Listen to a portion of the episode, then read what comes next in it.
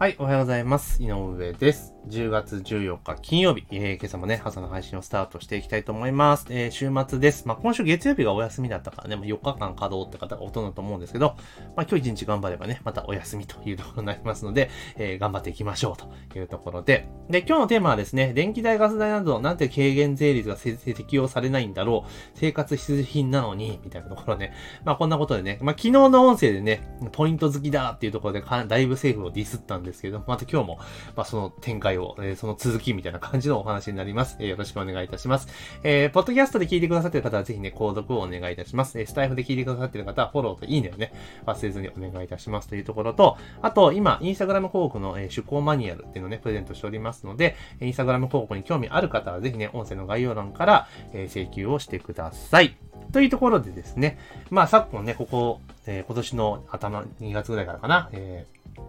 ロシアがウクライナに攻め込んでからね、どんどん原油高になって、いろんなものがもう値上がりしてるぞっていう中で、まあ、特にガス代とか電気代とかっていうのが、まあ、どんどん上がっているという状況じゃないですか。で、昨日まあ電気代に関してちょっとね、なんでポイントやねんっていう話と、再エネ賦課金やめたらええかなっていう話をしたんですけれども、まあ、そもそもの話なんですけれども、今消費税って10%じゃないですか。10%ですよね。で、まあ、生活必需品に関しては8%の軽減税率ですよっていう話だと思うんですよね。まあまあ、それは良しとしようというところで、こう考えたときに、電気とガスあと水道含め、これ生活必需品じゃねえのっていうふうにちょっと思うんですよね。うん、思うんです。むしろこういう、このライフライン系っていうのは、消費税かかるの、そもそもどうなんやっていうのも当然、個人的にはあるんですけど、まあそれちょっと置いといたにしても、これなんで軽減税率対象じゃねえのって思うんですよ。で、さらに言うならば、新聞って軽減税率対象ですよね。いや、新聞の前に電気代、ガス代、水道代だろって、私は思ったりしたんですね。改めてね、軽減税率ってことを考えたときに。で、今、例えば、その、燃油高対策とかね、その、要は電気代高いからなんとかせなあかんで、えー、節電ポイント、えー、節電ポイントつけるぞとか言うんだったら、いやいやいや、あの、消費、そんなの、その、電気代とかのその光熱費の消費税を、まあ、理想を言えばね、それ非課税にしたらいいんじゃんって思うんだけども、まあなかなかそれ難しいんであれば、いやいや、軽減税率まずしようやと。2%それ下がるだろうっていうのがあるんですよね。で、しかもそれ毎月かかることなんだから、もう2%下げちゃえよと。で、それプラス、それでも追いつかないね、ところであれば、まあ、さらにポイントつけたりとかわかるんだけれども、まあ、そもそもそういうとこちょっとつけてったらいいんじゃねえのと思うんですね。だから、その、軽減税率にしてしまえば2%削減できるし、で、それプラスアルファで、例えば、なんつうのかな、えー、さっきでポイントとかね、その、あとはその所得とか、それに応じて、あの、補助するような仕組みにしていけば、それで全部解決すると思うんですよね。だまず、この軽減税率の仕組みってなんか、いまいち微妙っすよね。この、生活必需品と生活必需品じゃないものの線引きっていうのが、非常に微妙なんですよね。あ、例えばお酒とかって、あれじゃないですか、軽減税率対象外じゃないですか。だけどそうじゃないものに関しては、あの、例えば、あれですよ、あの、ノンアルコールビールって、あの、あれなんですよね。確か軽減税率対象なんですよね。もうおかしいっすよね、とかですよ。で、よく例に上がるのが、みりんってあるじゃないですか、みりんね。みりんってお酒なので、アルコール入ってるので、あの、軽減税率対象外なんですよ。だけど、みりん風調味料ってあるんですよね。みりんっぽいやつですよ。みりんの代替品みたいなやつなんですけど、それ8%なんですよね。もうおか、どっちも一緒でええやろっていうのを思ったりするんですよ。だから、もうそれこそ、なんていうのかな、その、購入価格で仕切った方が良かったんじゃないかなと思うんですよ。例えば、1個あたりの単価が、例えばいくら未満のものに関しては全て軽減税率にしますよとか、そしたら結構その、なんだろう、品目によるブレってなくなるんですよね。だ当然、その、なんだろう、必要最低限なものは消費税か、ね、軽減税率できるけど、いや、より高度でいいものを使いたいよっていうものに関しては10%の税率が適用できるわけじゃないですか。それは消費者が選べるようになるわけだから、まあそうする方が分かりやすくていいんじゃないかなと思うんですよね。なんか品目ごとにやるとするから、なんかわけわかんないことになるんですよね。うん。だから個人的には、例えばその食料品とかであれば、1個あたりの単価が、例えばですよ、あの5000円未満のもの、まあ、5000円がいいか悪いか別ですよ。5000円未満のものは全て軽減税率の対象にしますよ、とかね。うん、するとか、あとはもう購入場所ですよね。あの、スーパーマーケットとか、そういったところで購入する場合はもう、だからその建物とか業者自体を軽減税率の、だから、海外とか行ったら免税店であるじゃないですか。ああいうイメージですよ。でスーパーとかそういうところはもう一律軽減税率ですと。ここで扱っても全部軽減税率です。みたいな感じにする方が帳簿つけるのも楽だし、計算も楽だからそっちの方がいいんじゃね？っていうふうに思うんですよね。だからこれが、ね、10%だからとか8%だからっていうのって結構意味ないし、単純にそのなんていうのかな、管理をね、めんどくさくしてるだけですよね。で、私自身も来年から課税事業者になるので消費税を納めなきゃいけないんですけど、私の場合全部は基本的には、あの、標準税率なので、軽減税率のものは売らないですから、標準税率のものを売ってきますけれども、これ分けて管理するのってめちゃめちゃめんどくさいなっていうふうにやっぱり思いますよね。あの、今年は別にね、非課税事業者ですけれども、あの、まあ、疑似的にね、来年から消費税つけなきゃいけないから、帳簿は一応消費税ある前提で今つけてはいるっていうのはあるんですけれども、やっぱめんどくせえななっていうのは正直あります。うん。だから、そう考えると、この軽減税率っていうところの適用範囲、だそれこそガソリンだって、ね、あの、なんだ？暫定税率に消費税かかってるみたいな感じじゃないですか。そういうのはまず改めて言った方が、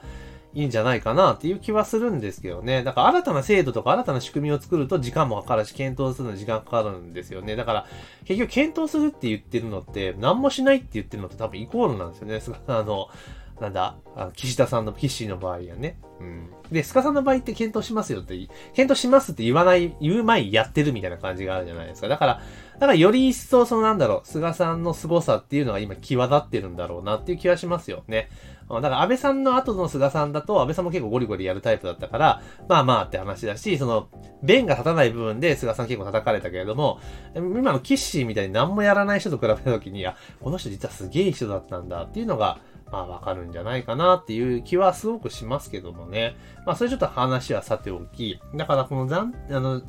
軽減税率っていうものを見直した方がいいと思うんですね。だからあとはその景気に対して機動的にその管理ができるような形にしておく。例えばこうやって、その、なんとかな、急激な燃油高とかそういうのになった時には、そういう対象商品を速やかに軽減税率対象に入れると。いうので、まあこれ次元的でもいいと思うんですよ。そういうイレギュラーが発生した時だけはやるよ、みたいな感じの設定にしておけば、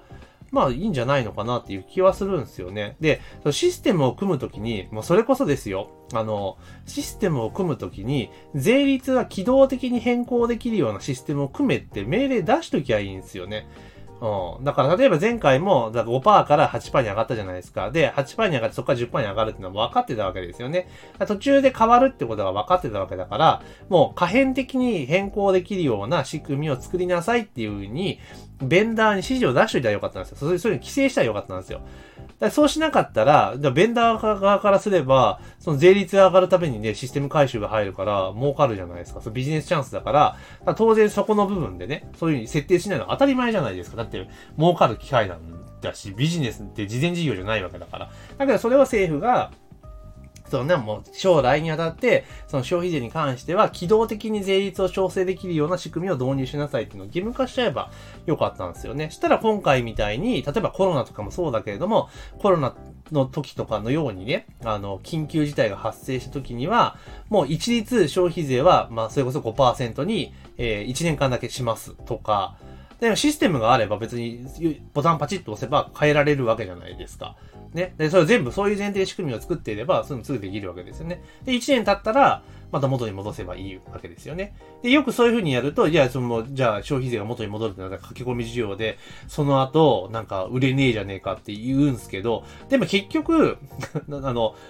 流して見ていったら同じことなんですよね。で売れるタイミングが前後にずれるかどうかの話なだけなので、基本的に買い控えっていうのはほとんどあり得ないと思うんです。だから、その単、スポットスポットで見ていったら当然買い控えとかね、えっ、ー、と、なんか書き込み需要とかであるけれども、ある程度の一定の期間で見た時っていうのは絶対平準化されているはずなので、まあそれは全然問題ないんじゃないの。これはもうあくまでも政府側の言い訳でしかないなと個人的には思っているので、まあそんな形にした方が、いいんじゃないかなっていうふうに思いますよね。だから今ね、支持率が下がってね、ワイドショー重視の岸田さんにとって非常に頭が痛い時期だと思うんですけど、こういうようなね、なんかすげえなと思わせるような、今までの、例えば、政府がやってこなかったような、柔軟性のある、あの、ね、施策って打ってったら結構また、潮目は変わるんじゃないかなっていう気はしますけどね。うん。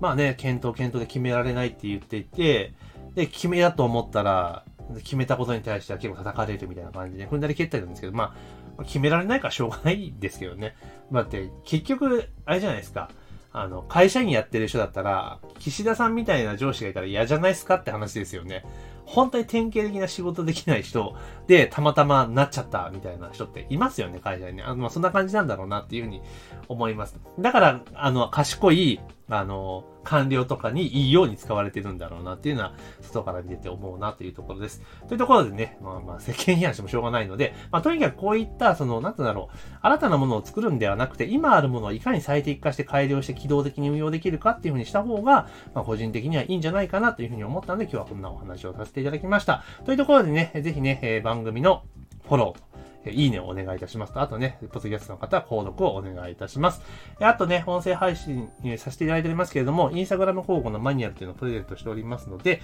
まあ、必要な方、興味ある方はぜひね、音声の概要欄からゲットしていただければというふうに思っております。というところでね、今週も1週間終わりですけれども、また来週もね、頑張っていきましょうというところで、えー、今日の音声は以上とさせていただきます。えー、今日も一日頑張っていきましょう。